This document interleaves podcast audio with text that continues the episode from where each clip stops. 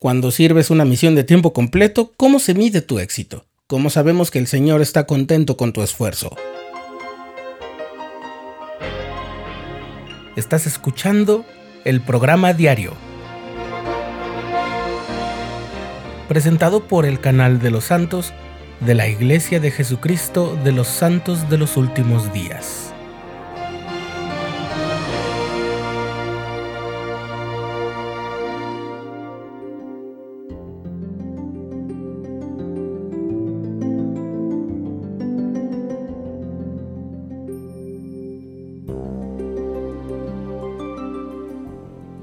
Servir una misión de tiempo completo es uno de los privilegios más hermosos que existen en la obra de salvación.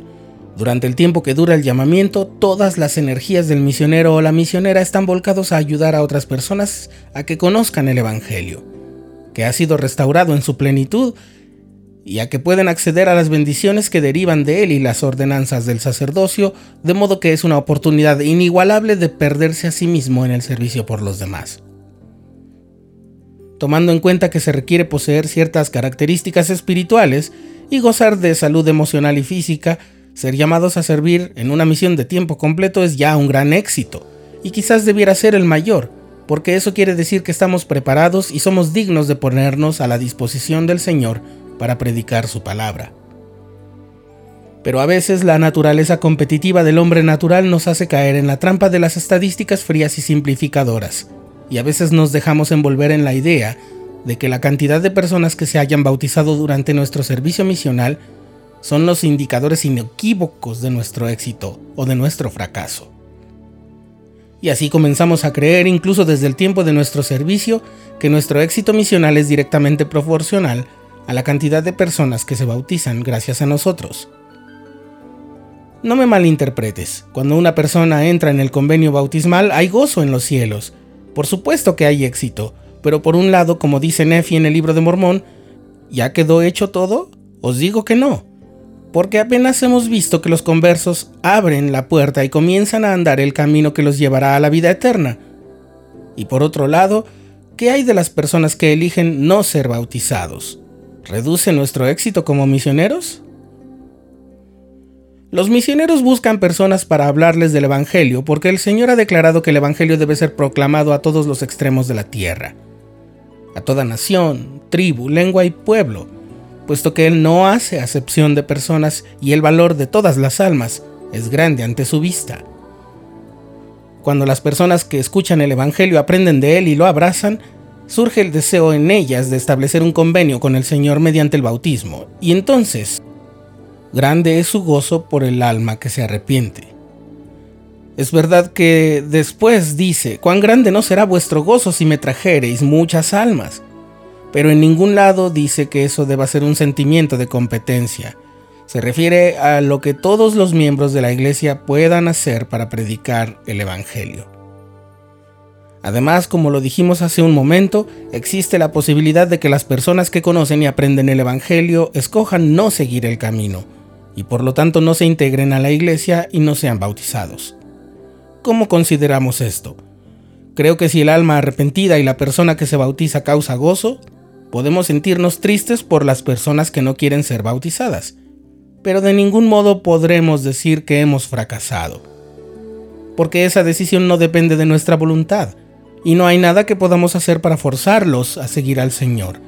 Es verdad que podemos ser misioneros poderosos en palabra y acompañados por el Espíritu Santo, pero ni siquiera nuestro Padre Celestial puede interferir con el albedrío de cada uno de sus hijos.